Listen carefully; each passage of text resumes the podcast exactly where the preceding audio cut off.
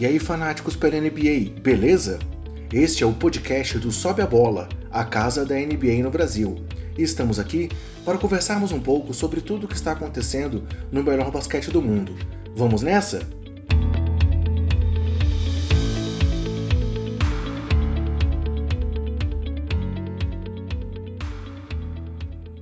Então, galera, dando início à 11 edição do nosso podcast, mais uma vez estamos aqui eu, André Rocha, e meu amigo Bruno Comenero. Fala aí, Brunão, beleza? E aí, André, e aí, pessoal? E aí a gente vai mais uma vez falar com vocês sobre tudo o que aconteceu na última semana no melhor basquete do mundo, além de trazer aqueles dois nossos novos quadros para vocês, que é o bolão do Sobe a Bola e o nosso perfil da semana. Mas antes de a gente entrar nos assuntos, como é de costume, vou só dar aqueles recados gerais, que é lembrar vocês de que o nosso conteúdo do Sobe a Bola está disponibilizado primariamente no nosso site, que é o sobeabola.com.br. Então todo o material que a gente produz, seja em texto, seja o nosso podcast, está disponível lá no Sobe a Bola. É, além disso, o Sobe a Bola tem perfis nas principais redes sociais, então vocês podem nos encontrar lá no Facebook, no Twitter e no Instagram, com nossos perfis todos sempre com o nome de Sobe a Bola.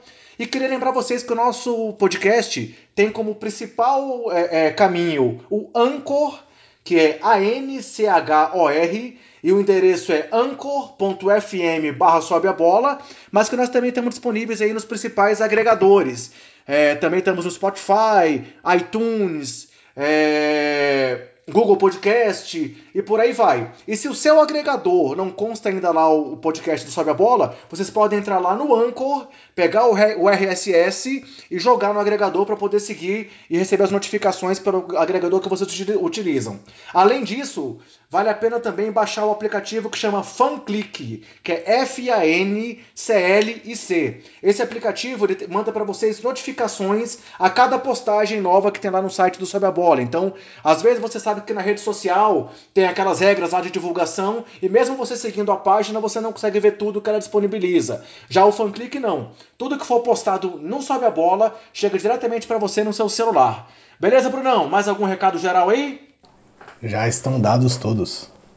Beleza, galera. Então, passando para o nosso assunto propriamente dito, nós vamos mais uma vez começar com as nossas performances da semana. E aí, a primeira performance que eu quero trazer foi uma performance que aconteceu lá no dia 8 de novembro, que foi o Hassan Whiteside é, sendo totalmente dominante numa vitória do Miami Heat sobre o San Antonio Spurs. Whiteside teve 29 pontos nesse jogo, 20 rebotes e surpreendentes 9 bloqueios. É, o Whiteside é um cara que já tem na carreira bloque... é, é triplo-duplo com bloqueios. Eu lembro que teve pelo menos um que foi contra o Chicago Bulls na temporada passada. E agora, mais uma vez, ele bateu na trave ali de conseguir um triplo-duplo com tocos. Mas o mais incrível é que oito desses nove tocos do Whiteside nesse jogo contra o San Antonio foram no primeiro tempo, o que iguala a segunda maior marca da história em um tempo. Ele fica atrás só de nove tocos. Agora me fugiu o nome de quem foi a pessoa, mas Mitchell foi um número Robinson. impressionante do Whiteside. De quem? Mitchell Robinson.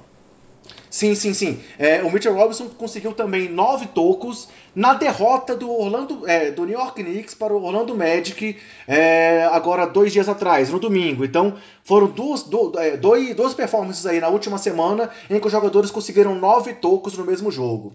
É, outro jogo que eu quero citar foi um jogo muito louco, impressionante entre o Boston Celtics e o Phoenix Suns. É, nesse jogo, o Boston reverteu uma desvantagem de 15 pontos no quarto período, e aí o jogo foi para prorrogação, e na prorrogação eles ainda abriram 7 pontos diante do time do, de Phoenix. E nesse jogo, o Kyrie Irving teve 20, 39 pontos, acertando 6 de 13 nas bolas de 3, enquanto o Devin Booker, pelo time de Phoenix, teve 38 pontos. Então foi um jogo em que tivemos duas performances impressionantes com o Kyrie levanta melhor tanto nos números quanto no resultado final.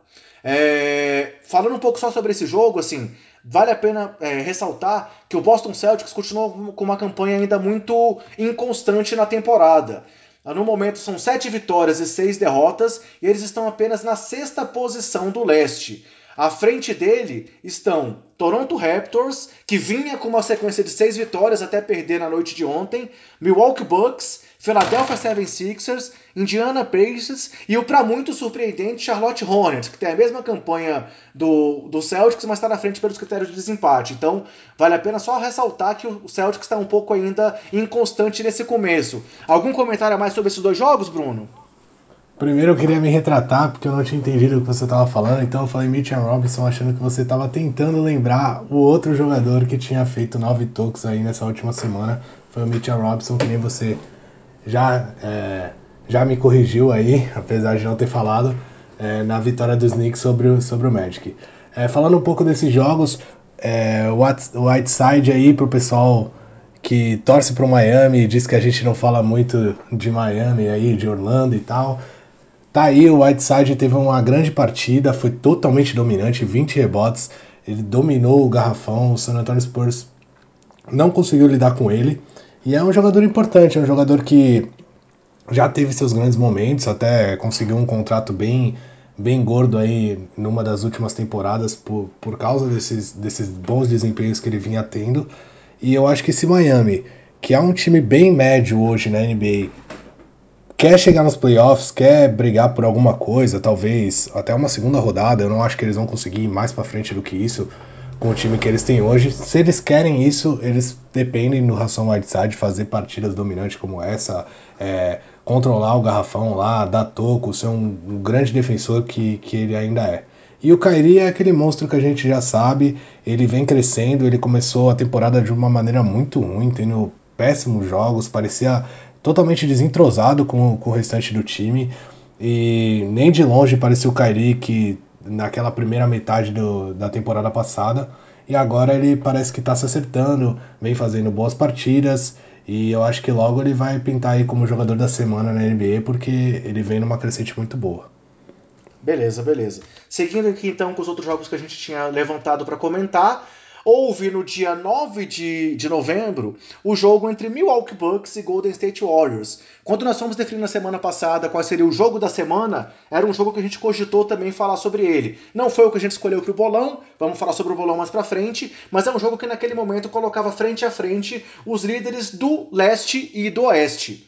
É, naquele momento, o, o, o Milwaukee Bucks é, conseguiu a vitória. Ele chegou, na, chegou naquela partida após uma derrota para Portland. Ele venceu os Warriors. Depois ele perdeu para os Clippers e venceu o Denver. Então, assim, ele ficou também oscilando muito nessa semana. Mas claro que o time continua entre as primeiras posições do, do leste, está em segundo e vem muito bem. O que, que você pode falar um pouco desse jogo entre Warriors e, o, e os Bucks, Bruno? Ah, os Bucks jogaram bem contra os Warriors, muito bem. Principalmente o Eric Bledsoe cara tava acertando tudo. Ele errou, se eu não me engano, apenas dois arremessos. Ele acertou 10 dos 12 arremessos que ele deu na, na partida. Terminou com 26 pontos, se eu não estou enganado. E os, os Warriors foram completamente dominados. A bola não estava caindo. É, o time estava sem o Draymond Green. Acabou se perdendo um pouco. O Curry acabou sentindo uma lesão no muscular adutor da coxa ali logo na, na, no meio do terceiro período. E acabou saindo. E os Warriors, é, uma coisa que é rara de acontecer, acabou poupando seus jogadores no quarto período, mas não por ter aberto uma grande vantagem, sim porque os Bucks realmente dominaram, doutrinaram, é, mesmo jogando lá na Califórnia, e mostraram que eles vêm fortes sim. É, o Antetokounmpo e os jogadores até no final da partida citaram de que essa é uma vitória que dá moral, que mostra que eles não estão de brincadeira e essa temporada eles vêm pensando em coisas grandes. É, é, eu acho que assim, realmente não dá para questionar o, o, tanto que o Bucks está jogando essa temporada, mas um ponto muito importante daí é realmente essa questão da lesão do Curry, né? Ainda não, ainda não foi divulgado quanto vai ser o retorno dele. Ele vinha numa temporada aí de números de MVP e a gente tem que saber como é que vai ser essa questão. Como é que é a lesão dele, quando é que ele vai se recuperar. Você tem alguma informação a mais sobre isso ou não? Não, ainda não. Até onde eu tinha visto também não tinha sido divulgado ainda a extensão, né? A gravidade da lesão e quanto tempo ele tinha de recuperação. É, uma coisa boa, eu acho, né? É que a lesão dele não é no tornozelo, que é sempre muito preocupante, visto que o Curry já teve diversas lesões, inclusive cirurgias nos dois tornozelos. Então, é, lesão muscular a gente sabe que é sempre complicado. Se, se a lesão for de grau 1, né? O grau mais baixo, acho que ele não deve demorar muito, é questão de algumas semanas, menos de um mês. Mas se ela já for um pouco mais grave, aí já é um pouco mais chato, ele deve demorar um pouco mais de um mês para voltar. É, a gente torce para que não demore muito, até pela temporada que ele vinha fazendo, ele vinha mostrando é, muita vontade né, na temporada, vontade de ganhar, vontade de ter números expressivos. Vinha com mais de 50% nos arremessos de 3, mais de 50% nos arremessos de quadra, é, líder da NBA em pontos, então a gente torce para que um jogador como ele é, para que isso não aconteça, né? Uma lesão tão chata assim não aconteça com um jogador como ele, ainda mais na grande fase que ele vive. E só para citar alguma coisa que eu nem sei se a gente ia citar, é, o Brook Lopes, cara, aproveitando o Milwaukee Bucks, o que tá jogando o Brook Lopes, é, eu tô pagando a língua num dos nossos primeiros podcasts lá, o pessoal que ouviu sabe. É, você comentou uma frase do Brook, Lopes, do Brook Lopes falando sobre alguma coisa de brigar por final ou alguma coisa sim, parecida. Sim. E eu até tirei sarro na, na época, porque eu realmente, sei lá, não acreditava. Brook Lopes é um bom jogador, é um jogador importante, fez boas temporadas lá, lá em Brooklyn e depois foi até competente em LA. É, foi um, até um bom achado ali. Quando as coisas não estavam dando certo para Los Angeles Lakers, ele era um, uma das poucas coisas ali que os Lakers tinham a se apegar. E ele chegou na, no Bucks realmente para subir mais um patamar ainda, onde ninguém esperava. Ele tá matando muita bola de fora. Os Bucks são o time que mais arremessam bola de três, são um dos times que mais acertam. Foram os times que mais acertaram em números brutos, né? São um dos times que mais acertam em porcentagem, quarto, se não me engano. E o Brook Lopes tem muita parte nisso. Ele é um jogador de mais de 2 metros e 10, se eu não me engano ele tem 2 metros e 13 e num jogo aí nessa semana ele matou 8 bolas de 3, o que é uma marca espetacular para um jogador como ele que até Brook Lopes temporada... ou Stephen Curry? é, então, até três temporadas atrás ele nem arremessava de 3, ele tinha, sei lá, uma bola de 3, duas arremessadas e, e agora ele tá acertando 8 bolas de 3 em uma partida. Então, isso e sendo mostra muito importante para esse novo esquema do Budenholzer lá em Milwaukee, né? Sim, o Budenholzer colocou a cara dele no time e o Brook Lopes é, é um, tá mostrando isso. E ele mostra também pro senhor Markel Fultz, dando uma cornetada agora, e pro senhor Ben Simmons, que se você pegar um pouquinho e treinar, em três temporadas você tá matando oito bolas de três aí que nem ele. Então é, fica o recado aí lá pra Filadélfia. Sei que a gente vai falar mais de Filadélfia aí mais pra frente, mas já tô dando meu recado aí pra eles. Assistam olha polêmica, os vídeos. Assistam os vídeos de Brook Lopes. É, outro jogo, então, já que você falou de Filadélfia, que eu queria trazer, foi o jogo em que os, os Sixers venceram os Hornets. E mais uma vez o Joe Embiid foi arrasador nesse jogo. Ele teve 42 pontos e 18 rebotes lá na vitória sobre os Hornets. E, incrivelmente, ele fez 16 desses 42 pontos entre os 3 minutos finais do quarto período e a prorrogação sendo que nos últimos é, três minutos que ele teve do, do, do, quarto período, ele marcou os últimos 11 pontos do time de Filadélfia. Então, teve muito erro ali no final, claro, apesar do, do seu queridinho Kemba Walker também ter melhorado no final do jogo e ter conseguido terminar a partida com 30 pontos. É, foi um jogo que tiveram alguns erros ali naquele final, mas o, o Embiid, depois dessa, dessa, atuação, até soltou mais uma daquelas suas pérolas, que ele disse, me chamam de clutch, por um motivo. E o motivo foi aquele jogo, né? Então, realmente, claro, é, ele, ele é um cara que fala muito, um cara que. É aquela questão muito de ame ou odeio, mas realmente foi mais um jogo em que ele mostrou toda a dominância aí que um pivô ainda consegue ter, mesmo nessa NBA atual. É, o, o João Embiid, ele é um grande jogador. É, a gente sabe muito bem, ele é uma máquina ofensiva de fazer pontos e é um dos melhores defensores da NBA atual. Ele é um cara que é difícil você encarar ele de frente, assim, quando você tá fazendo uma infiltração. A gente sabe que ele fala muito e ele é meio chato, mas a única coisa que eu realmente pego no Joel Embiid, na minha visão, é que ele ainda toma muitas decisões erradas. Às vezes ele, ele dá uma de Draymond Green, sei lá o que acontece com ele, ele comete turnover atrás de turnover, arremessa bolas que não, é, que não são para arremessar, toca bolas que não são para tocar, e aí isso complica um pouco ele. Mas é um jogador que tá na terceira terceira temporada ou na quarta temporada dele na NBA. Terceira, terceira. É, terceira temporada dele na NBA, ou seja, é um jogador jovem ainda, é um jogador que tem muito a evoluir e mesmo na terceira temporada ele já tem toda essa esse hype em cima dele, né? Todo mundo, toda a liga olhando e partidas espetaculares como essa, então acho que ele só tende a crescer. aí nos, nas próximas temporadas. E o time de Filadélfia também continua com aquela situação 8-80 dele. São sete vitórias e nenhuma derrota em casa e tá melhorando. Ele agora tem duas vitórias fora de casa e seis derrotas, mas em casa ele é um dos times que ainda estão invictos. Assim como o Milwaukee Bucks, que tem seis vitórias e nenhuma derrota. Sim, são os dois. São os dois times que estão invictos no seu ginásio. Milwaukee Bucks e Philadelphia 76ers. E o último jogo que eu queria comentar dessa semana, aí na parte das nossas performances, foi a vitória dos Lakers sobre o Atlanta Hawks. Por mais que a vitória tenha sido sobre o Atlanta Hawks, e por um, um, ponto, foi 107 a 106, eu só queria comentar aquele final de partida, em que o LeBron conseguiu um toco importantíssimo, conseguiu uma enterrada importantíssima que colocou o time é, em vantagem no placar, e aí veio lá o nosso bom e velho Tyson Chandler e deu um toco no Trey Young para garantir a vitória. E aí falando sobre o Tyson Chandler, desde que ele estreou pelo time do Lakers, né, que são três partidas, o time está invicto.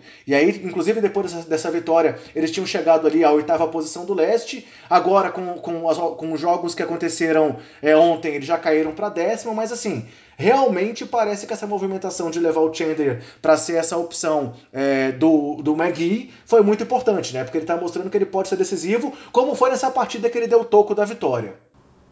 É, tem alguns times como o Lakers que era bem fácil de ler, pequenas movimentações que poderiam é, mudar um pouco o patamar do time. Era bem claro para os Lakers que eles não tinham reserva para o Javier Magui, por incrível que isso pareça. Javier Magui saía da quadra, como a gente já comentou, muita gente já comenta.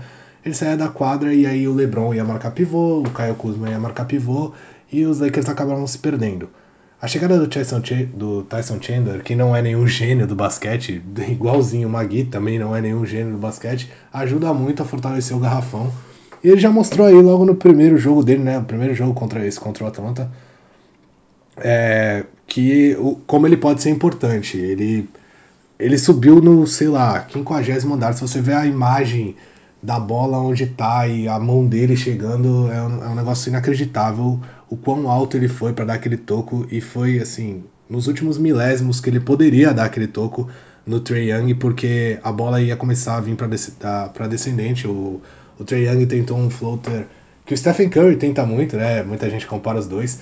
Ele tentou um floater por cima da, do toco, né? Tentando dar um lobbyzinho no, no toco, que é uma, uma jogada bem comum do Stephen Curry. E o Tyson Chandler chegou assim no limite com a ponta do dedo para conseguir dar aquele toco.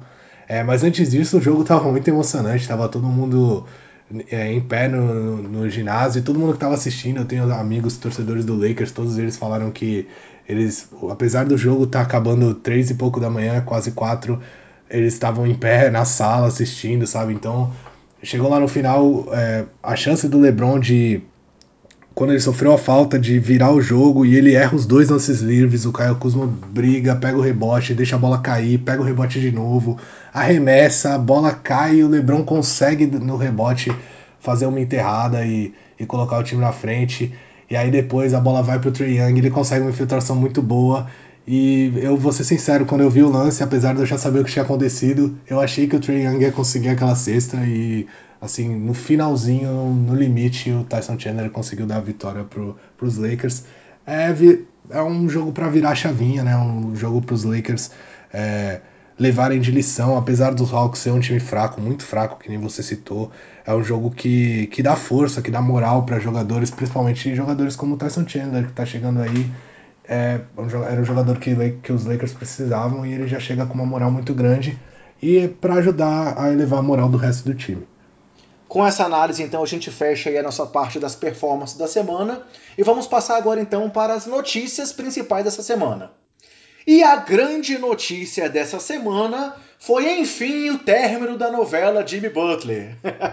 Depois de toda essa confusão, pedido para ser trocado, ofertas de Houston, ofertas de Miami, é, Butler indicando times que sequer ofereceram nada, ou pelo menos não vazou informação de nenhuma oferta feita pelos Knicks, pelos Nets, pelos Clippers. Mas assim, agora enfim sabemos que Jimmy Butler vai se juntar a Joe Embiid e a Ben Simmons lá em Filadélfia. Como é que foi feito esse pacote? É, o Jimmy Butler está indo para Filadélfia ao lado do Justin Payton e os Wolves estão recebendo Robert Covington, é, Dario Saric Jared Bay Bayless e uma escolha de segunda rodada, salvo engano, de 2022. É isso mesmo? 2022? É isso mesmo. Isso mesmo. Exato. Então, assim, foi uma troca que é, é, é, surpreendeu muita gente.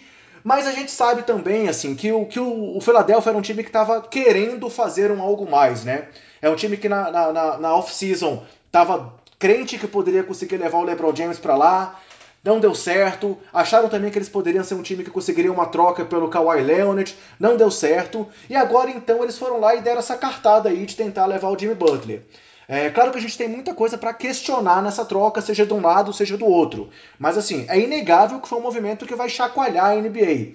Afinal, o Philadelphia, como a gente acabou de comentar, via muito bem em casa, vinha oscilando fora de casa. É um time que todo mundo esperava que ele tivesse agora dando esse passo a mais, apesar da juventude do elenco, já nessa temporada brigando ali realmente no topo. E ele tá vendo ali tanto o Toronto sobrando um pouco na frente deles, como o time dos Bucks também superando. Então, por mais que essa diferença ali entre eles seja, seja pouca, é, eles estão três jogos e meio atrás dos Raptors e dois jogos atrás dos Bucks ali por aquela é, é, regra ali da diferenciação lá da classificação da NBA, mas eles acharam que eles tinham que fazer um algo a mais.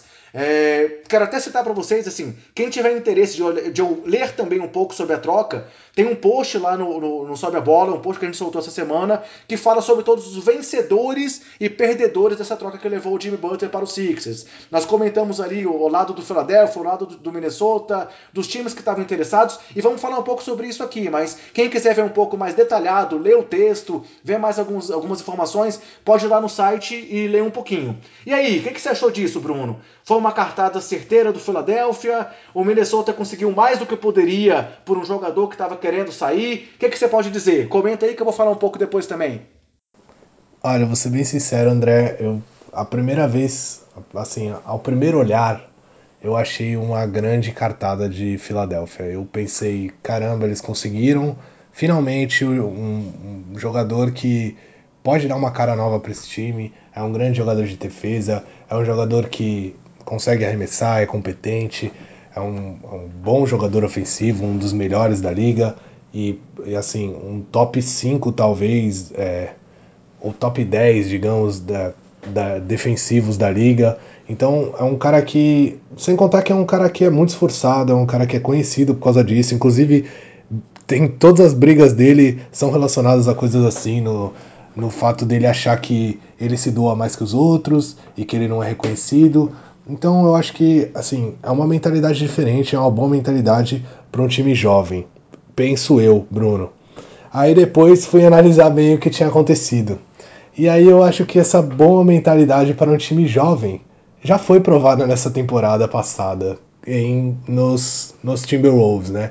Ele pegou lá dois, dois jogadores jovens, super promissores, e a gente viu o que que deu. Ele brigou com os dois, brigou com o time inteiro, brigou com o técnico que amava ele, é, brigou com o general manager, pediu para sair, falou que não queria mais, queria ser trocado, fez chabu, falou os times que ele queria ir. Então, isso tudo atrapalhou muito ele, atrapalhou muito o time.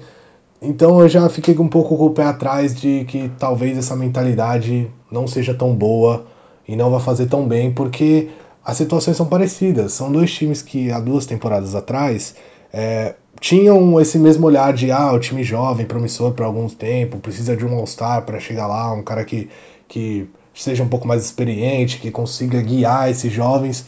E o Jimmy Butler, na primeira tentativa que ele teve de mostrar isso, ele já mostrou que ele não é esse cara. Talvez tá, a segunda. Ele, assim, ele teve treta em Chicago, ele teve treta em Minnesota, mas se você for olhar os perfis tanto do Embiid quanto do Simmons, e comparar com os perfis do Towns e do, do Wiggins, são totalmente diferentes, né? Assim, concordo, você vê o Embiid como aquele poço de confiança, o, o, Simmons também demonstrou isso desde a temporada passada, se chamou de príncipe quando compararam ele com o LeBron, enquanto tanto o Wiggins quanto o Towns são dois caras mais calados, que por mais que, que, que, mostram, é, que mostram, mostrem talento, eles não têm esse perfil, talvez, para poder bater de frente numa hora ali com o Butler e falar, oh, não, peraí, baixa sua bolinha aí também, que você, você é uma estrela, mas a gente não é qualquer orelha seca aqui não, né? Então, assim, tudo bem, pode acontecer? Pode, mas eu acho que cabe uma análise de perfil de quem são os jovens envolvidos em cada um dos casos. É, é que no caso o, o, o histórico conta um pouco contra ele. Eu concordo que cada caso é um caso, a gente tem que olhar caso por caso e tentar diferenciar as coisas, mas o histórico do Jimmy Butler, assim, sair brigado de dois times seguidos é uma coisa que pesa bastante. Eu não acredito que, que ele vá entrar em conflito com o Embiid, pelo contrário, eu acho que os dois têm bastante coisas parecidas e eu acho que o, essa, essa metodologia dele de querer treinar e, e se dedicar, eu acho que vai ser boa sim para o Embiid, principalmente. Um jogador que, que vai acabar se dedicando mais aos treinos, vai começar a corrigir o, os erros é, bobos que ele tem em momentos da partida que não pode ter. Eu acho que o Jimmy Butler vai, vai ser bom para isso. Mas falando um pouco da troca, Robert Covington não é. É um, jogador, é um dos jogadores que mais me irritam na NBA, sinceramente, dos titulares, porque ele é um cara que eu não consigo confiar nele. Eu não sei se torcedores de Filadélfia podem falar se confiam ou não nele.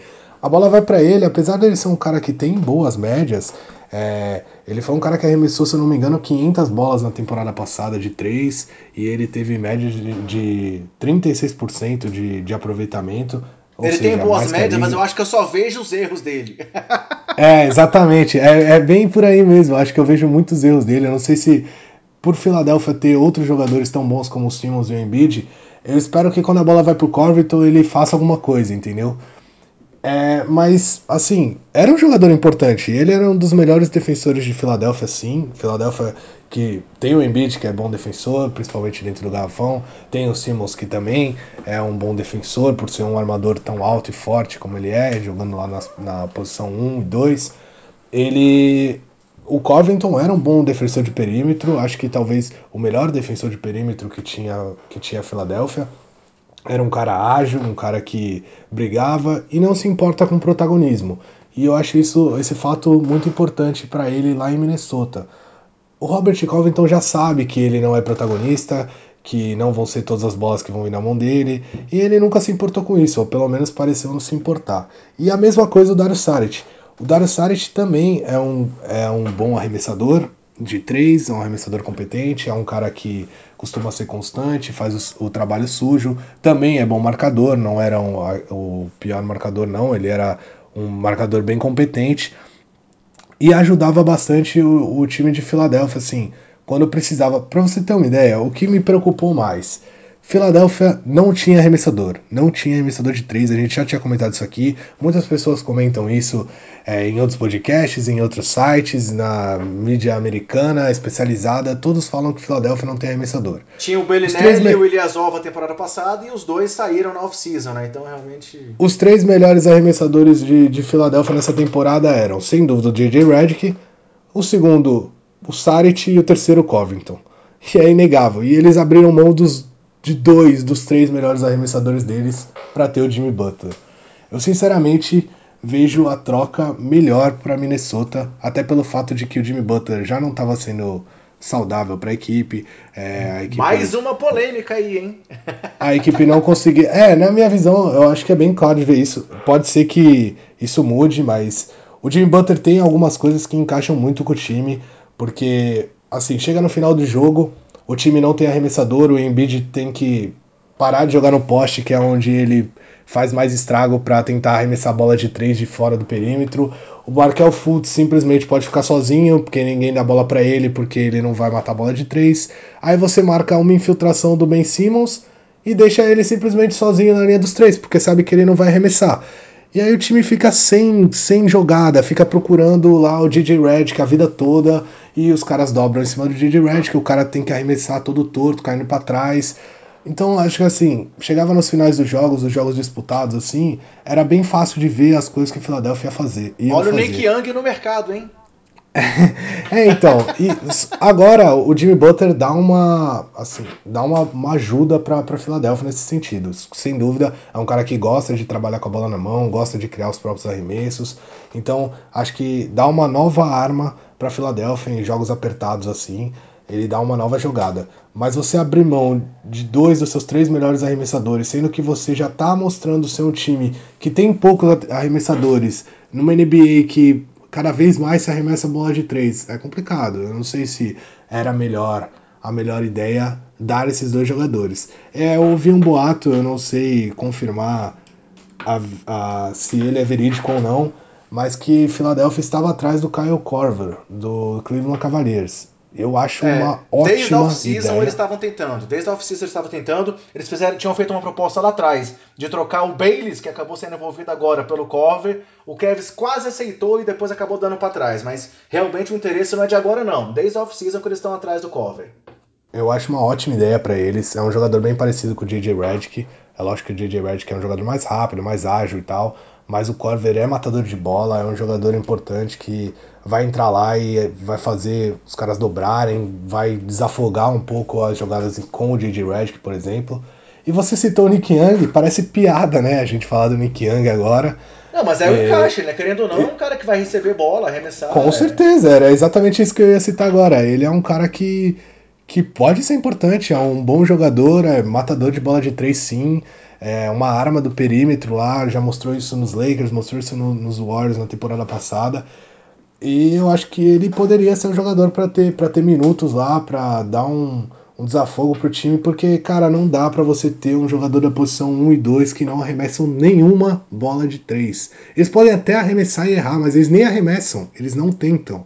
Eles simplesmente podem ficar sozinhos no perímetro que eles não arremessam. Tanto o Markel Fultz quanto o Ben Simmons. É, não dá para você vale, jogar assim. Vale a pena só um comentário assim. O Butler, claro, ele não converte muitas bolas por jogo, mas ele tá com a melhor percentagem dele de bola de três na carreira nessa, nessa temporada. Tá com 37,8%. Se a gente pensar que o Covington tava com 39%, não tá um número que até não tá muito distante, né? Então, assim, claro, Talvez a quantidade não seja a mesma, mas o percentual está um pouco parecido. Outro ponto que vale a pena comentar também da saída desses dois jogadores é o buraco que vai ter na posição 4 do time de Filadélfia, né?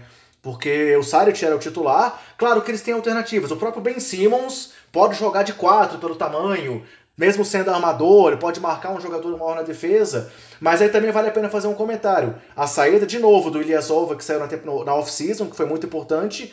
E vale lembrar que também na off-season eles chegaram a fechar com o Nemanja Belica e teve aquela história de que falou que ia para Europa e acabou indo para lá em Sacramento, né? Mas imagina, se o Belica fosse uma opção, ele claramente assumiria a posição de titular nesse time agora, né?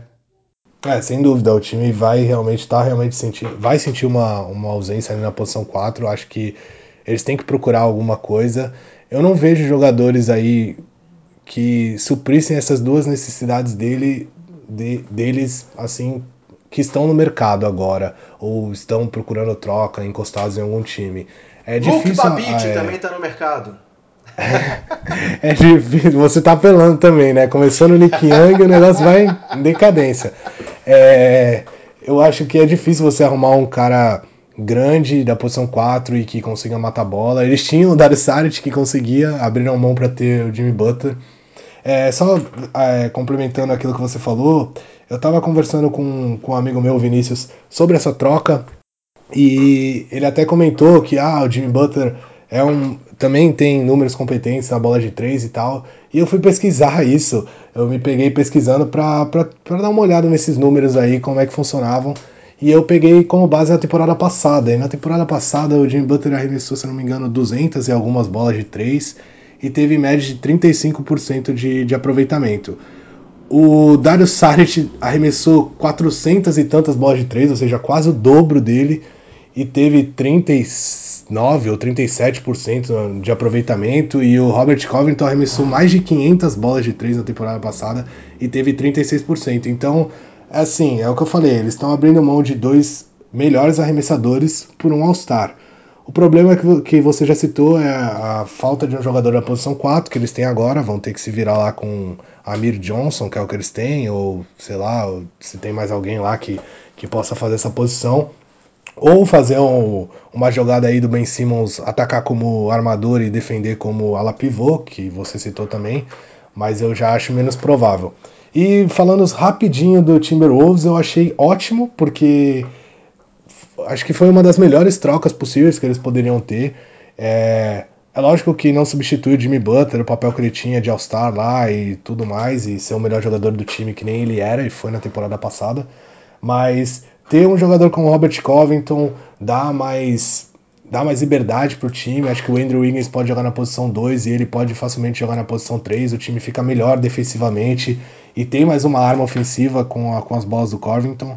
E ter o Dario Saric é muito importante, é um jogador da posição 4 que vai ajudar muito o, a equipe lá de Minnesota, eu acho que foi uma ótima movimentação para eles. É, eu acho que o ponto principal você já comentou também, é o fato de que os dois não vão, não vão, não vão brigar pelo protagonismo com o Taos e com o Wiggins. Então, nós vimos tanto o Taos quanto o Wiggins darem uma apagada ao lado do Jimmy Butler, principalmente o Wiggins. O Wiggins vinha numa ascensão na carreira e de repente caiu os números dele temporada passada, continua mal esse, essa temporada, então talvez o Towns está arremessando o Towns está arremessando 11 bolas né, nesse é. começo de temporada por jogo. E agora eles vão bolas, ter que chamar né? de novo o jogo para eles, né? Vão ter que ser novamente os, os, os, caras do time. Sim, eles têm que aparecer mais mesmo. Só mais, mais três comentários sobre o Philadelphia que eu queria trazer. Assim, é, tem a questão de que foi o movimento, talvez o movimento final do processo, né? E é o primeiro movimento do, do novo GM, do Elton Brand, que ele, ele, depois que ele assumiu, ele faz essa mudança e acabando essa caça por uma estrela que eles estavam tendo lá.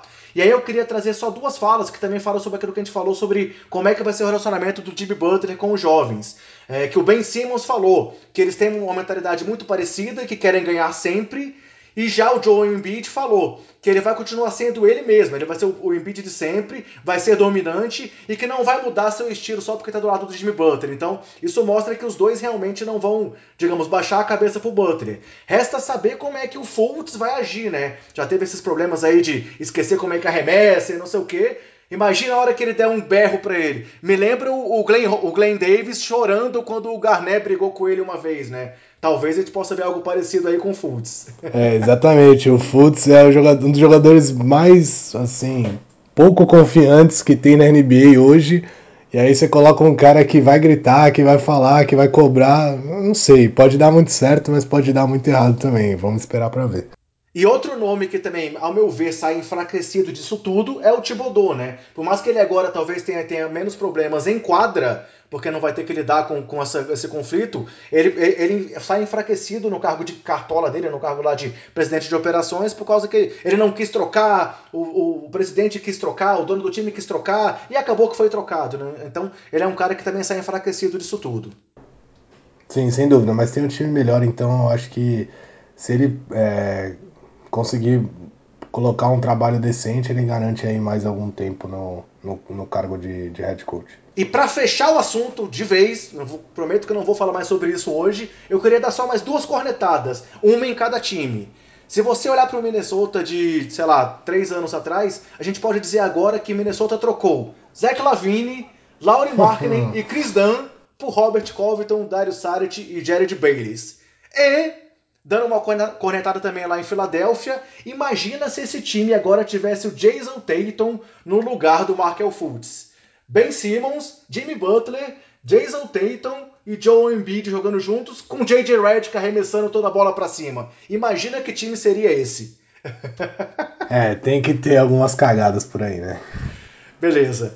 Passando para outros assuntos importantes da semana, algum, alguns assuntos mais rápidos, a NBA divulgou semana passada também que o draft do próximo All-Star Game vai ser, vai ser transmitido pela TV. Então, a seleção continua sendo a mesma, é, vai ter a votação, a votação segue sendo por conferência e são eleitos pelo público cinco titulares de cada conferência. Sendo que o mais votado pelo público em cada conferência é o capitão que vai fazer a seleção dos times. É, depois disso, os, os, técnicos selecionam sete reservas e aí os dois capitães é, fazem aquela questão da escolha dos jogadores. É, inicialmente o mais votado escolhe um, depois o outro escolhe dois e assim sucessivamente. E a grande notícia então é que diferente da temporada passada, isso vai ser transmitido agora ao vivo pela TNT. Então vai acabar aquela especulação de quem escolheu quem primeiro. E mesmo é, é interessante que no ano passado, tanto o Curry quanto o LeBron, que foram os dois capitães, já tinham dito que achavam que isso deveria ser televisionado. Então dessa vez a NBA comprou a ideia, negociou lá com a TNT e o draft então do, do, do próximo All-Star Game vai ser televisionado. A gente vai saber lá qual vai ser a ordem das escolhas. Pode ser que venha treta pela frente. Ah, eu acho difícil vir treta, porque é muito preciosismo, cara. Você tá entre os melhores jogadores dos melhores jogadores. E você ser escolhido em primeiro ou em último, não importa, você tá entre os melhores. Muitos queriam estar tá lá, vão ter centenas ou milhares que queriam e nunca vão estar. Então, acho que não tem por que ter treta, mas eu acho legal a ideia de passar isso ao vivo. E vale a pena lembrar então ó, que dois jogadores migraram. É, se o LeBron migrou do leste para o oeste, nós temos o Kawhi e agora o Jimmy Butler migrando do, do oeste para o leste. É, outro assunto importante a comentar foram os rumores aí dos últimos dois dias de que Carmelo Anthony pode ter feito sua última partida pelo Houston Rockets. É, essa notícia veio, veio é, forte no, no, no, desde sábado. É, teve comentários ali tanto do, do do hoje quanto do Mark Stein lá do New York Times, o hoje da ESPN, né, que é o nosso guru aí das notícias, dizendo que os times estavam conversando para talvez negociar uma dispensa do Carmelo. O Daryl Morey, que é o, o GM do, dos Rockets, veio a público, não, não discutiu isso, apenas disse que o Carmelo estava trabalhando muito bem e que ele aceitou o papel de reserva que o Mike D'Antoni tinha dado para ele, mas não negou esse boato. Então, vamos esperar aí os próximos dias para saber se realmente a passagem de, do Melo pelo por Houston acabou. Sendo que já houveram boatos também de que o próprio Philadelphia pode estar interessado aí no Carmelo, caso ele seja dispensado. Vamos esperar as notícias dos próximos dias. Ele não, não entrou em quadro nos dois últimos jogos, né?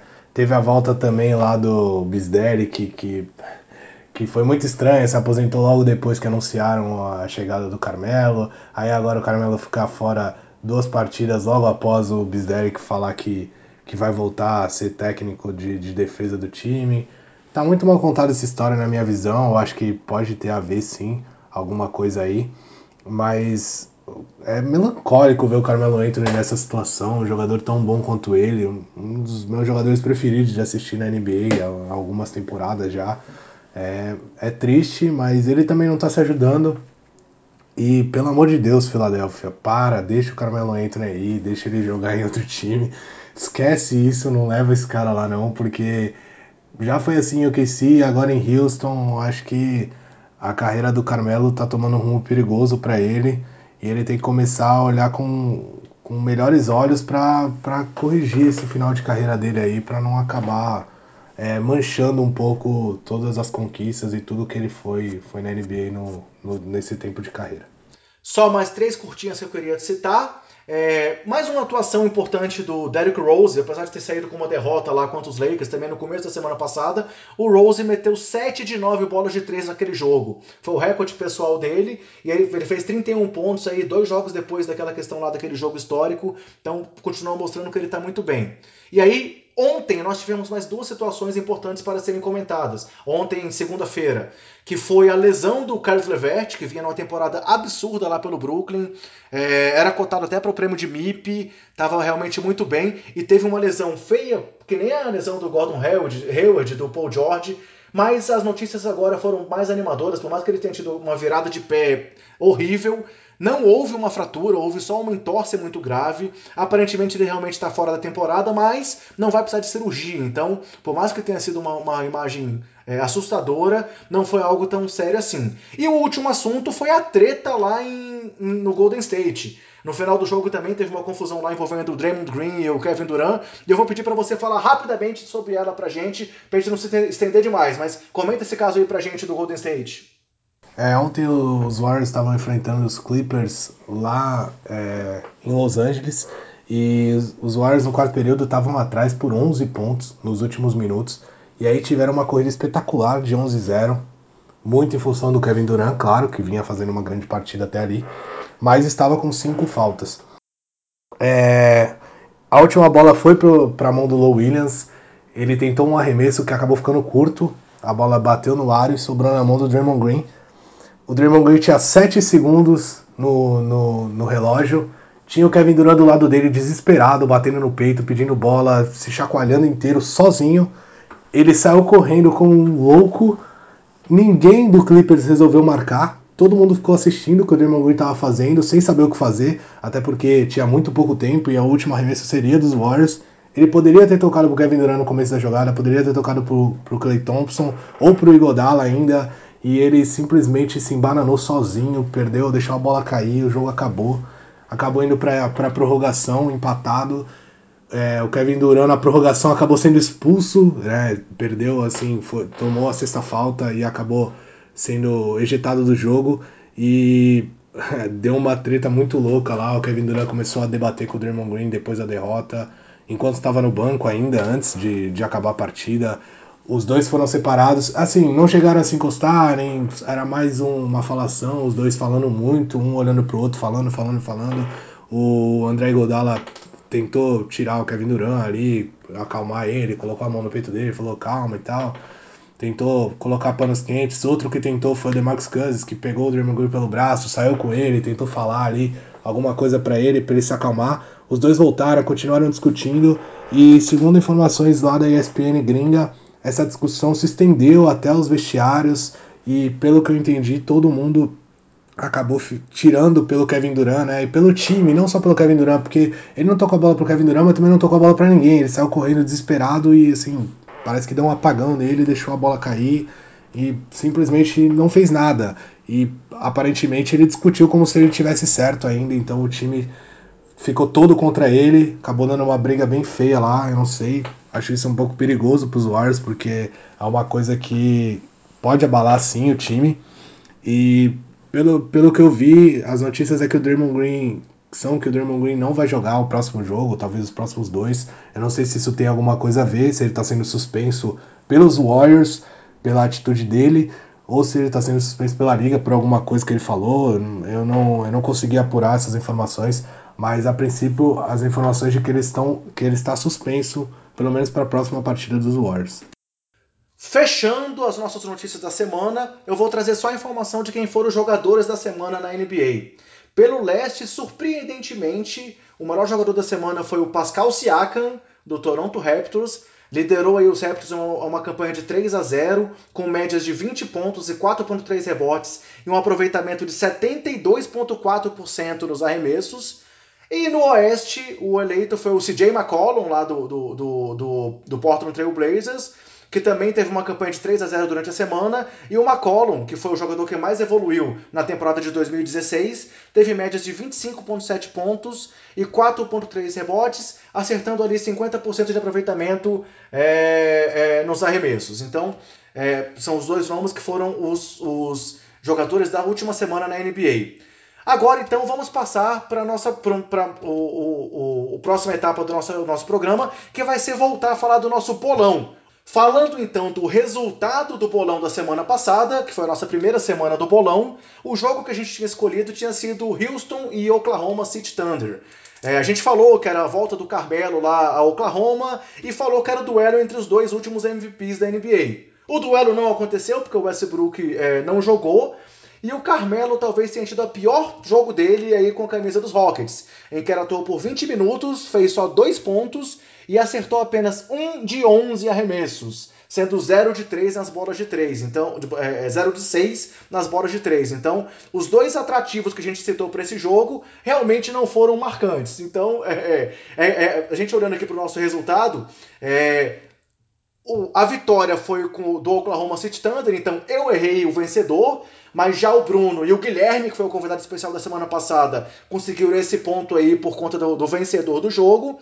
E ninguém acertou o cestinha, o maior reboteiro e o líder de assistências. Por quê? Nessas três estatísticas, quem liderou foi o Paul George. E ele não recebeu nenhum voto da gente. O Paul George teve 20 pontos, 11 rebotes e 6 estatísticas nesse jogo. Ele ficou ali um, um rebote acima do Steven Adams, ficou ali uma assistência acima do Chris Paul e ficou é, também um ponto acima do James Harden. Então, o Paul George surpreendeu a gente e fez com que ninguém acertasse os pontos do bolão. Então, no momento, o resultado do bolão é André com zero pontos, Bruno com um ponto e nossos visitantes, representados na primeira semana pelo Guilherme Scardini, com um ponto. Algum comentário sobre esse jogo, Bruno? É, o Paul George realmente. É, ninguém apostou nele e ele pegou e matou logo as três estatísticas. Vamos tentar recuperar aí nesse nosso próximo, nesse próximo bolão dessa semana aí. Mas você tá liderando, quem tem que recuperar mesmo sou eu. e agora então o jogo dessa semana é, é um jogo é, muito importante. A gente vai falar sobre o Portland Trail Blazers encarando o Los Angeles Lakers em Los Angeles. E aí, é, a gente também foi decidir qual era o jogo. Nós pensamos em, em, falar sobre Toronto e Boston também, que é um jogo de sexta-feira. Nós temos também o primeiro encontro do Jabari Parker contra o Milwaukee Bucks, em Milwaukee na sexta-feira também. São dois jogos que a ESPN vai transmitir. Temos Denver e Pelicans no, no sábado, mas até mesmo pelo convidado mais do que especial que nós conseguimos para participar essa semana com a gente do bolão, o jogo escolhido foi esse jogo entre os Blazers e os Lakers. Então eu vou deixar que agora o próprio convidado se apresente para vocês e dê o palpite deles para essa semana. Chega mais, convidado! Olá, ouvintes do podcast Sobe a Bola. Aqui é Ricardo Bugarelli dos canais ESPN, comentarista do NBA League Pass e também do NBB na web. E já que o assunto nessa semana é Portland e Lakers, jogo que eu vou fazer ao lado de Romulo Mendonça pelos canais ESPN, nesta quarta-feira, vai aqui a minha brincadeira de mãe de Ná. Acho que Portland vence por quatro pontos de diferença. Damian Lillard vai ser o principal cestinha. LeBron James, o líder em assistências. Em rebotes vai ser ele, a besta bósnia, The Beast in Bosnia, Yusuf Nurkic. Bom programa a todos aí. Lakers já venceu o Portland uma vez nessa temporada. Eram 16 vitórias seguidas do time do Oregon. Aí o papai LeBron chegou. E aí a coisa muda de figura. Mas dessa vez nós vamos dar o troco em Los Angeles. Vitória de 4 pontos do Portland. Damian Lillard cestinha, LeBron líder em assistências, Yusuf Nurkic o líder em rebotes. Beleza? Valeu, um abraço. Então esses foram os palpites do grande Bulgarelli, é, que participou com a gente aí, é, uma participação mais do que especial. E aí agora para fazer o revezamento entre nós dois, como semana passada eu palpitei primeiro, eu queria saber quais são os seus palpites para esse jogo, Bruno. Quem vai vencer, quem vai ser o maior pontuador, quem vai liderar em rebotes e quem vai liderar em assistências. Primeiro eu quero agradecer ao Bugarelli pela participação, assim, pela humildade, pelo, pelo carinho que ele teve aí com a gente para para dar os palpites no bolão e também pra, pela entrevista que ele deu pra gente, que, que tá lá no site, quem quiser conferir, é uma, uma, uma matéria muito legal que a gente tá soltando lá. O Bugarelli foi super simpático, super gente boa, então quero agradecer aí a ele por, por ter participado aí com a gente, um grande convidado, uma honra pra gente estar participando com ele. E vale a pena citar que isso é uma nova série do Sobe a Bola, né? Nós tivemos a, primeira, a primeira publicação que foi uma matéria com o Rodrigo Alves, que também deu uma entrevista pra gente. Agora conseguimos essa matéria aí com o Bulgarelli. No próximo podcast vai ter surpresa também aqui com a gente, com mais um convidado mais do que especial. E vamos tentar seguir aí com essa questão aí dessa, dessa, desse, desse novo quadro aí, com esses comentaristas também, sendo o assunto do nosso site, sendo o assunto lá no Sobe a Bola. Bom, agora falando dos meus palpites aí, para o jogo da semana que é Portland e Lakers. Eu vou colocar a vitória do Portland Trail Blazers, mais uma vitória do Portland, mesmo jogando lá em Los Angeles. Eu acho que o Damian Lillard vai ter um grande jogo e vai liderar o, a partida em pontos. Eu acho que LeBron James, apesar de tudo, vai liderar o jogo em rebotes, em assistências também vai ter um grande jogo. LeBron provavelmente vindo aí para um triplo-duplo, mas eu acho que não vai ser suficiente para para Los Angeles conseguir a vitória do time de Portland, que é um, que é um time mais arrumado e mais preparado para esse momento e, e talvez até para um futuro breve aí da NBA. Bem, já que eu tenho que tentar me recuperar, já que eu fui, fiquei na rabeira aí do, do bolão da primeira semana, eu vou discordar de você e do Bulga. Desculpa aí, Bulga, por isso, mas eu vou apostar então na vitória dos Lakers. Vão estar jogando em casa, é, o LeBron vai querer mostrar ali que tem que continuar sendo dominante. É, apesar disso, eu também acho que o Damian Lillard vai ser o cestinha da partida, então Lillard cestinha. É, eu acho, vou, vou ter que concordar que o LeBron vai ser o líder de assistências, então vitória do Lakers, Damian Lillard como cestinha, LeBron James liderando de assistências, e aqui vai mais um, mais um risco que eu vou assumir. Tyson Chandler liderando em rebotes. ficou hypado ou não ficou com o toco lá do Tyson, Tyson Chandler, hein? Eu poderia concordar com o Bug e voltar lá no Nurkic, mas eu vou apostar no Chandler. Vamos ver se ele vai conseguir mais uma vez surpreender. Diante aí da nação dos Lakers, eu acho que ele vai ajudar o LeBron a conduzir o time a mais uma vitória, mantendo os Lakers invictos desde que Tyson Chandler veste a camisa roxa e amarela dos Lakers. Aí é o fã número um, hein? Fã número um agora. Quem, quem, quem ouvir vai achar que eu torço pro Lakers, hein, depois dessa. Vai mesmo. Beleza. É, o nosso quadro que vai vir agora a seguir é a grande novidade dessa semana. Como nós anunciamos no podcast passado, nós passaremos a partir de agora a semanalmente trazer um perfil especial aqui no nosso podcast. E o perfil dessa semana é de ninguém mais, ninguém menos do que de LeBron James. Nós soltamos a enquete lá no site, como a gente prometeu para vocês, e o LeBron foi o mais votado. Eu vou até buscar aqui o percentual, é, eu fugiu da cabeça agora, mas se eu não me engano foi mais de 40% dos votos pelo LeBron. E aí com isso o LeBron vai ser o nosso personagem dessa semana. O perfil da semana é de King James. Brunão, mostra aí pra gente o que você preparou para falar da, da, da vida e da carreira do LeBron James agora. LeBron Raymond James nasceu em Akron, no estado de Ohio, em 30 de dezembro de 1984. Teve uma infância complicada. Rejeitado pelo seu pai, foi criado apenas por sua mãe, Gloria James. Gloria tinha apenas 16 anos quando teve LeBron, que desde pequeno viu no esporte a motivação para crescer longe das coisas ruins que o cercavam. Ao chegar no ensino médio, jogando por St. Vincent Mary High School, pequena escola de sua cidade, chamou a atenção de todo o país. LeBron e seus companheiros então ficaram conhecidos como Fab Five, ou os Fabulosos Cinco, e levaram a escola a dois títulos estaduais consecutivos, sendo um deles de maneira invicta, com 27 vitórias. O terceiro ano acabou rendendo a LeBron seu primeiro vice-campeonato, e após o fim da temporada, o jovem James já queria se candidatar para o draft da NBA, mas não conseguiu, pois ainda não tinha o diploma do ensino médio. Àquela altura, LeBron já era falado por todo o país, Pessoas lutavam nos ginásios da Universidade de Akron, onde St. Mary passou a mandar seus jogos para assistirem ao ídolo adolescente. Em seu quarto e último ano, St. Mary resolveu aproveitar a fama de James e dos Fab Fives e começou a viajar pelo país, enfrentando os times melhores ranqueados dos Estados Unidos, como por exemplo a famosa Oak Hill Academy, escola do jovem Carmelo Anthony. A pequena escola de Akron conseguiu inclusive um contrato de pay-per-view para ter seus jogos televisionados por uma grande rede de TV norte-americana. Mais uma vez campeão estadual, considerado o melhor jogador do estado, além de diver outros diversos títulos individuais de caráter nacional, James decidiu que entraria no draft de 2003 da NBA. Nele, foi selecionado na primeira escolha pelo time do seu estado natal, o Cleveland Cavaliers. LeBron já chegou à liga com o status de superstar. Mesmo tendo apenas 18 anos, era confiante e tratado como o escolhido, como o próprio LeBron fez questão de tatuar em suas costas.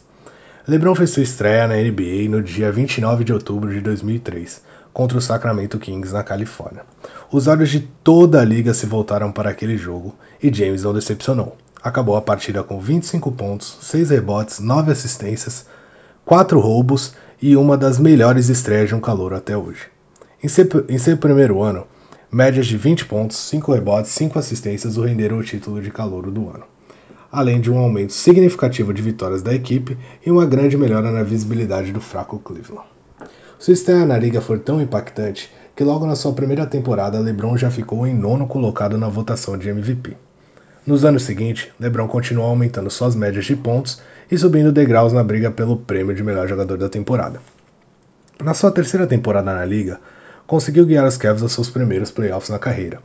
O ano também serviu para coroar James com seu primeiro título de MVP de um All-Star Game, apenas na sua segunda participação no Jogo das Estrelas com 21 anos. Até hoje, James é o jogador mais jovem a conseguir esse feito. Em sua estreia em playoffs, um triplo-duplo e mais uma grande apresentação: 32 pontos, 11 rebotes, 11 assistências diante dos Wizards. Porém, os Cavs acabaram caindo frente aos Pistons na rodada seguinte.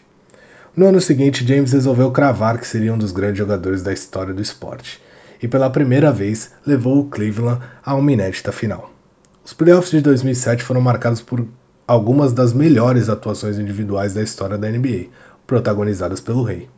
Uma delas, inclusive, no quinto jogo das finais da Conferência Leste, frente aos Pistons, LeBron marcou 29 dos últimos 30 pontos dos Cavs, incluindo a cesta da vitória a 2 segundos do fim.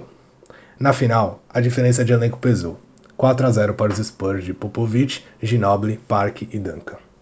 A primeira varrida também trouxe as primeiras cobranças ao jovem craque.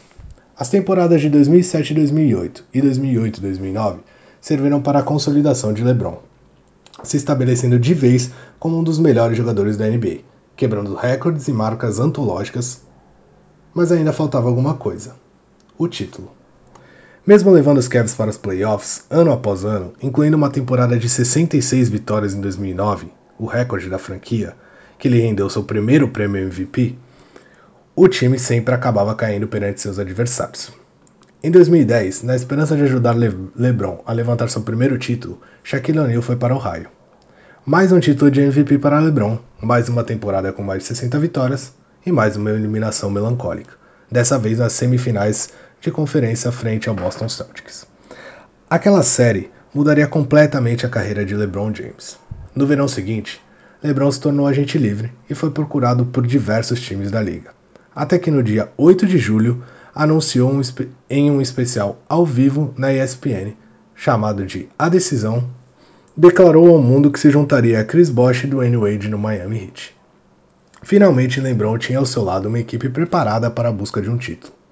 LeBron passou de herói da cidade de Cleveland e do estado de Ohio para inimigo número um. Camisetas foram rasgadas, queimadas, banners retirados e não havia uma pessoa sequer em todo o estado que gostasse do rei. LeBron passou a apanhar de toda a imprensa e torcida, ser chamado de fraco e todos os seus grandes feitos passados, que começavam a colocá-lo em uma possível discussão de melhor jogador de todos os tempos, pareciam não ter mais valor. Mas se havia alguma dúvida se LeBron tinha feito a escolha certa para sua carreira, ela logo foi desfeita. Os quatro anos da Flórida o renderam mais dois MVPs, seus dois primeiros títulos da NBA, sendo eleito duas vezes o MVP das finais, dois vice-campeonatos além da segurança de um lugar entre os grandes. Foi então já consolidado que LeBron decidiu voltar para sua cidade natal e tentou dar a seu povo o primeiro título da cidade na história. Logo em sua volta, LeBron guiou os Cavs a mais uma final, sua quinta consecutiva. Mas o time acabou sendo mais uma vez derrotado pelaquele que se tornaria seu grande algoz, o Golden State Warriors. Até que na temporada 15 e 16 veio a redenção. Sem dúvida o um momento que o rei guardará com mais carinho em toda a sua carreira. Mais uma final, e novamente à sua frente, o Golden State Warriors, vindo de uma campanha histórica de 73 vitórias e 9 derrotas, embalados e liderados pelo MVP unânime Stephen Curry. A série final começou como esperado, e logo os Warriors, o melhor time, lideravam por 3 a 1 e teriam ao seu favor 3 match points, sendo dois deles na Califórnia diante de sua torcida. Nunca antes na história da liga um time tinha conseguido reverter um 3 a 1 em uma final. Sim, esse é o roteiro perfeito para o título de um dos grandes jogadores da história de um esporte. E LeBron James o fez ser verdade. Em jogos emocionantes até o fim, com médias espetaculares, LeBron, ao lado de Kyrie Irving, conseguiu levar os Cavs ao seu primeiro título. Estava feito. O rei finalmente tinha pago sua dívida com seus súditos tão fiéis de Ohio. Depois dali, mais duas finais consecutivas, novamente contra os Warriors, agora reforçados por Kevin Durant. É, não deu para o Rei, mais dois vice-campeonatos. Esse último, na temporada passada, 2017-2018, demandaram que o Rei jogasse o melhor basquete de sua carreira. Aos 33 anos, na sua 15ª temporada, LeBron atuou nos 82 jogos da temporada regular, Teve médias incríveis de 27 pontos, 8 rebotes e 9 assistências e contou com atuações mágicas para garantir o fraco time dos Cavs em mais uma final. Estava cumprida a missão do Reino Leste. Na temporada atual, como todos, ou quase todos sabem, LeBron decidiu ir para a Califórnia e tentar ser o mestre dos jovens jogadores do famoso Los Angeles Lakers. Até agora, a campanha ainda deixa um pouco a desejar, mas visto tudo o que falamos aqui, me parece claro que é impossível duvidar de LeBron James. Então, o LeBron foi votado é, por 42,65% dos nossos é, é, é, ouvintes que foram lá na, na, enquete. E aí, já que a gente falou agora um pouco de números, falando desse nosso 42,65%, vamos falar um pouco também sobre os números impressionantes da carreira aí de LeBron James. O que, que você pode complementar mais pra gente aí, Bruno? É, eu trouxe alguns números interessantes também do LeBron. É, nas primeira parte aí eu tentei contar um pouco da história do LeBron desde que ele surgiu é, como grande prospecto, né? Como assim foi criado o personagem LeBron aos olhos do, do, do mundo do basquete, principalmente lá dos Estados Unidos. É, eu, eu acho que talvez esse, esse, esse seja o grande diferencial do LeBron James para os outros grandes craques que a NBA já teve, né? Porque, sei lá, se a gente for voltar aí, sem voltar demais, mas se voltar nos anos 80, tinha lá Magic e Bird. Se voltar para os anos 90, o Jordan foi, não foi nem primeira escolha do draft, então foi um cara que também trabalhando e com todo o talento, ele foi surgindo depois e crescendo. Se a gente for olhar ali também, sei lá, Tim Duncan, é, o próprio Shaquille O'Neal, foram caras que também é, é foram conquistando espaço e sendo dominantes. Já o LeBron foi um cara que ele foi foi formado para ser esse grande cara, né? Assim, não é à toa que você mesmo citou aí que ele tinha lá o Chosen One, o escolhido tatuado nas costas. Então, a expectativa que foi jogada em cima dele também justifica muito do que ele viveu na NBA até aqui, né? Sim, sem dúvida. É, o LeBron, ele foi um personagem que, assim, tinha tudo para dar errado se você for olhar, porque sempre teve a sombra do Michael Jordan, dos grandes jogadores que, que vieram antes dele, é, e ele foi um jogador que foi criado desde que era moleque e tava lá na, na sua no, no seu colegial, né, no seu, nos seus anos de escola, foi criado o personagem em cima dele de que ele vinha para ser um dos melhores de todos os tempos, então é, foi, foi complicado para ele, é, aturou muita, é, muita crítica e também muita expectativa em cima dele, e ele sem dúvida correspondeu, é um dos melhores de todos os tempos. E agora a gente vai trazer alguns números aí que comprovam que ele é sim um dos melhores de todos os tempos. É, o LeBron até o começo dessa temporada tinha 31.038 pontos, 8.208 assistências, 1.865 roubos e também, como tudo, nem tudo são flores, 3.966 turnovers. Esses são as principais, quatro principais estatísticas do LeBron, né? Três para o bem e uma para o mal. Eu fiz uma brincadeira e resolvi pegar todos os pontos é, é, da carreira do LeBron, né? Divididos em temporadas, somá-los e depois dividir pelas temporadas para ver quanto de média o LeBron costuma fazer por temporada. E ele costuma fazer 2.069 pontos de média, 547 é, assistências, 124 roubos e ter 264 turnovers. Aí eu peguei e somei esses pontos multiplicados pelos. Primeiro multipliquei eles pelos quatro anos aí que ele vai ter à frente dos Lakers, né? No, no, contrato que ele assinou agora no começo da temporada. E somei com os números que ele teve até o começo da temporada para ver até onde poderia chegar o LeBron James. Se ele mantiver as médias dele, né? O LeBron pode chegar a mais de 39 mil pontos. E aí ele ficaria à frente do Jabbar, do Kareem do Jabbar, que é o primeiro é, na lista de maiores pontuadores da história da NBA, com 38.387. Somando as assistências, ele ficaria com mais de, 2 mil, é, de 10.390 assistências. Ficaria em terceiro, é, só atrás do Stockton, que lidera com 15 mil. Acho que é impossível pegar o Stockton. Era um e gênio, o Jason cara. Kidd. Stockton era, era um gênio. E o Jason Kidd, mas ele deixaria para trás caras como Steve Nash, Oscar Robertson e o próprio Magic Johnson. É, na questão de roubos de bola, ele ficaria com mais de 2.360 roubos de bola. Ficaria em quinto, também atrás do Stockton, que ia ter, que tem 3.265, outro número absurdo aí do Stockton. Ficaria atrás também do Jason Kidd, do Michael Jordan e do Gary Payton. Mas ele deixaria para trás grandes marcadores como Scottie Pippen, Hakim Olajuwon. É, em questão de turnovers, o LeBron lideraria com folga se ele mantivesse esses turnovers que ele vem tendo aí por temporada. Ele vai acabar com mais de 5 mil turnovers, ficaria em primeiro. O é o primeiro hoje com 4.500 e 4.524. É, em números absolutos do LeBron hoje, o LeBron tem 31.381 pontos, já é o quinto e deve passar para quarto logo mais nessa temporada. Nessa temporada aí. ele passou o Dirk Nowitzki, né? Sim, passou o Dirk Nowitzki, que ainda não, não atuou na temporada, mas vai, vai vir para alguns jogos aí, já falou provavelmente a última temporada do alemão. E em questão de assistências, ele tem cravados, cravados até aqui esse podcast 8.300 assistências e é o 11. Também deve entrar no top 10 nessa temporada. Em roubos de bola, ele é o 17 com 1.885 e deve entrar no top 15 nessa temporada, sendo o 17. E em turnovers, ele é o quinto e tá a dois de passar o Kobe Bryant com 4.008 turnovers. É, na briga aí que sempre teve de quem era o melhor, se era LeBron ou Kobe, nessa aí ele vai passar o Kobe, hein? turnovers ele vai passar fácil aí o Kobe, já é capaz que amanhã já tenha passado aí o Kobe. Ele também tem outros números expressivos, 11 jogos com mais de 50 pontos, ele é o sexto nessa, nessa lista, mas aí não tem como, o Chamberlain tem 118 jogos de 50 pontos.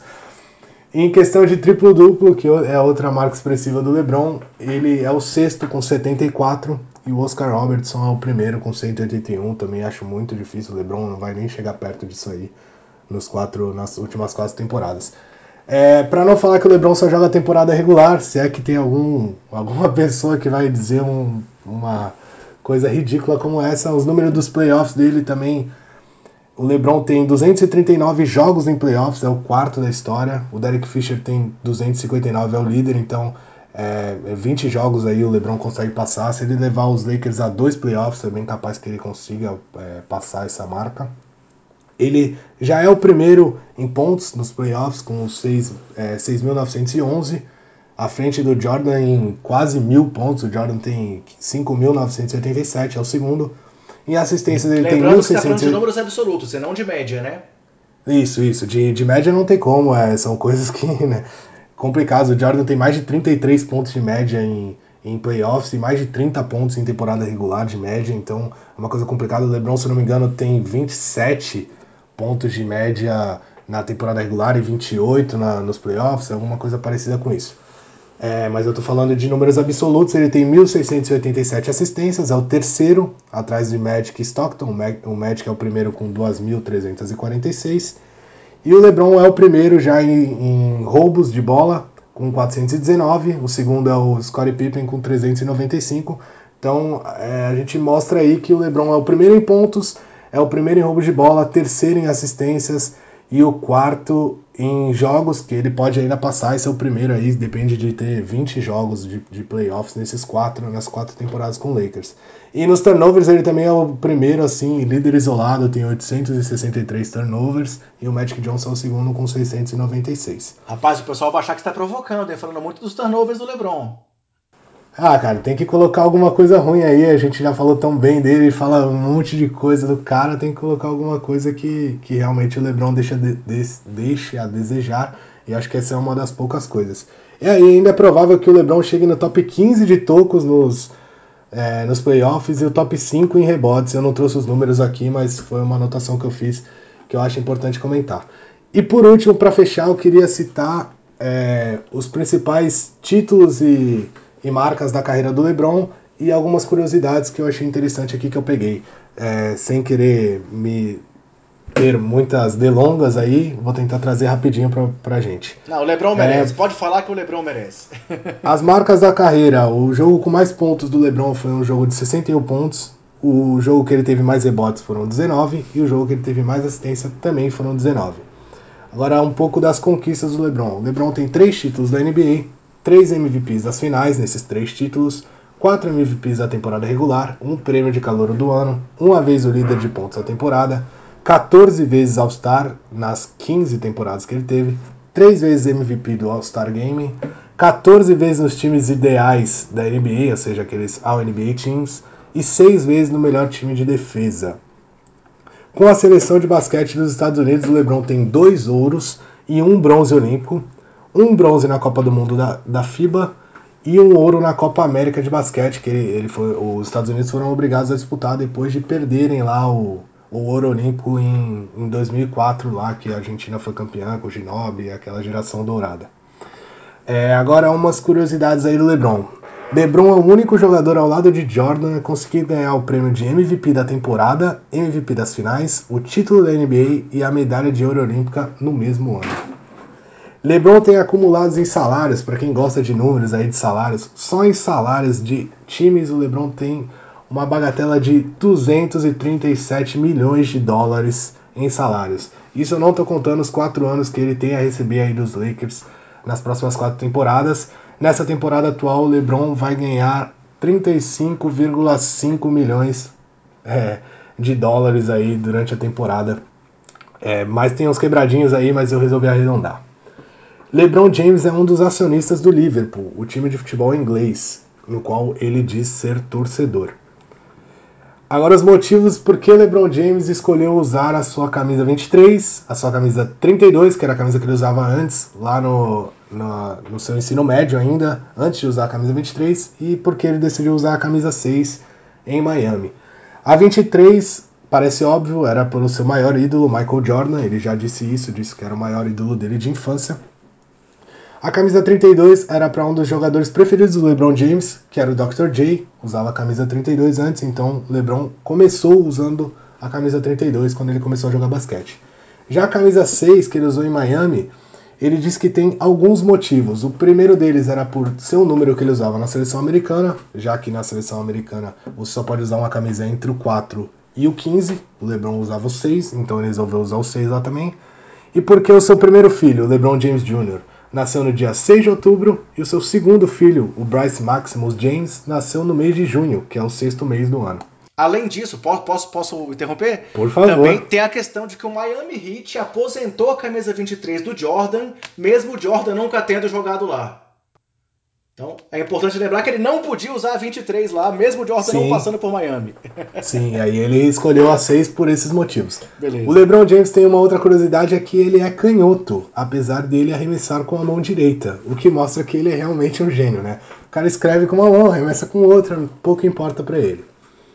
A primeira enterrada do LeBron James foi aos 13 anos, quando ele media aproximadamente 1,84m, ou seja, o cara media 1,84m com 13 anos, que já é um absurdo. E a enterrada aconteceu em, um- entre- em um jogo entre os alunos, onde estava o LeBron, e os professores na oitava série do LeBron. Antes do LeBron ser jogador de basquete, ele era jogador de futebol americano. Ele era wide receiver lá na, na, na escola onde ele, onde ele estudava. E ele chegou a fazer eh, jogos pela seleção do estado de Ohio. Também recebeu propostas de bolsas para jogar em, em universidades e antes em, em escolas. Mas depois que ele teve uma lesão no punho, ele decidiu se dedicar apenas ao basquete. Graças aos deuses né, do esporte. Apesar de que imagina o LeBron de wide receiver hoje na NFL, o cara ia. Certeza que ele ia ser um monstro também. Quando era criança, o LeBron James nunca escondeu, era torcedor do Chicago Bulls e por isso o seu maior ídolo é o Michael Jordan. LeBron foi o primeiro homem negro a estampar a capa da famosa revista de moda Vogue. Por que eu trouxe isso? Simplesmente porque quem estava ao lado dele na capa de 2008 era a brasileira Gisele Bündchen e a capa acabou sendo muito comentada no mundo inteiro, é, virou uma marca histórica. E por último, para mostrar que LeBron James é fiel às suas raízes, não só em questão de time, mas também na questão da vida pessoal dele, ele é casado hoje com a Savannah Brinson, que é a mãe dos seus três filhos e ele namorava desde a época que ele era adolescente. Então aí então as curiosidades e os números absolutos do LeBron. Espero que o pessoal tenha gostado. Espero que entre lá para votar no próximo pra gente trazer um trabalho legal aí também na próxima semana. É, é assim, é óbvio que a gente não acha que nesses poucos minutos a gente vai conseguir destrinchar em totalmente uma carreira de um cara como o LeBron. É, tem toda a questão social também, que ele é muito atuante. A gente sabe que tem muito mais para falar sobre o LeBron James se a gente tivesse mais tempo, mas como a nossa ideia é realmente passar por um perfil, trazer as principais informações, fazer um trabalho mais rápido e semanalmente trazer um nome novo, eu acho que ficou muito legal esse trabalho. Parabéns aí, Bruno, pelo levantamento que você fez. Eu acho que é, cabe a mim também te elogiar. Foi, foi, foi um trabalho muito bem feito aí de destrinchar e trazer esses principais pontos do LeBron. E aí, galera, a gente quer dizer para vocês que na semana que vem a nossa, o nosso enquete vai estar publicada já lá no site. A gente vai falar sobre um dos melhores estrangeiros da NBA na atualidade. Não vou trazer aqui quais são os nomes, entra lá no Sobe a Bola, procura a enquete, vota lá também e escolha sobre qual estrangeiro que está atualmente na NBA vocês querem saber um perfil parecido com esse que a gente fez agora sobre o LeBron. É... Espero que vocês tenham gostado e mais uma vez, parabéns pelo trabalho, Bruno, ficou muito legal. É, agradeço aí, deu bastante trabalho, mas é um negócio que eu já queria trazer. Espero. É difícil, como você falou, trazer um resumo de uma carreira tão vitoriosa, tão grande como a do LeBron, um personagem tão importante pro basquete, principalmente até pro esporte em geral. Então, eu peço desculpas pessoal que queria um bagulho, alguma coisa mais completa, mas é, é, é difícil pelo pouco tempo que a gente tem. Espero ter conseguido resumir e dado algumas notícias e, e status importantes aí pro pessoal. E na semana que vem a gente traz um, um novo jogador aí. Vamos tentar é, abordar é, da melhor maneira possível também esse, novo, esse novo jogador. Uma prova, cara, assim, valeu, acho que foi um ótimo trabalho que você trouxe pra gente, mas uma prova de que tem muita coisa a se falar do LeBron James é que, como você já citou em outras vezes aí o pessoal do Café Belgrado, eles vão iniciar agora uma série sobre o LeBron James. Então, foi o primeiro personagem que a gente teve que trabalhar aqui pelo voto do pessoal. Fiquei muito feliz de ouvir essa, essa, essa informações todas. Claro que, assim, também.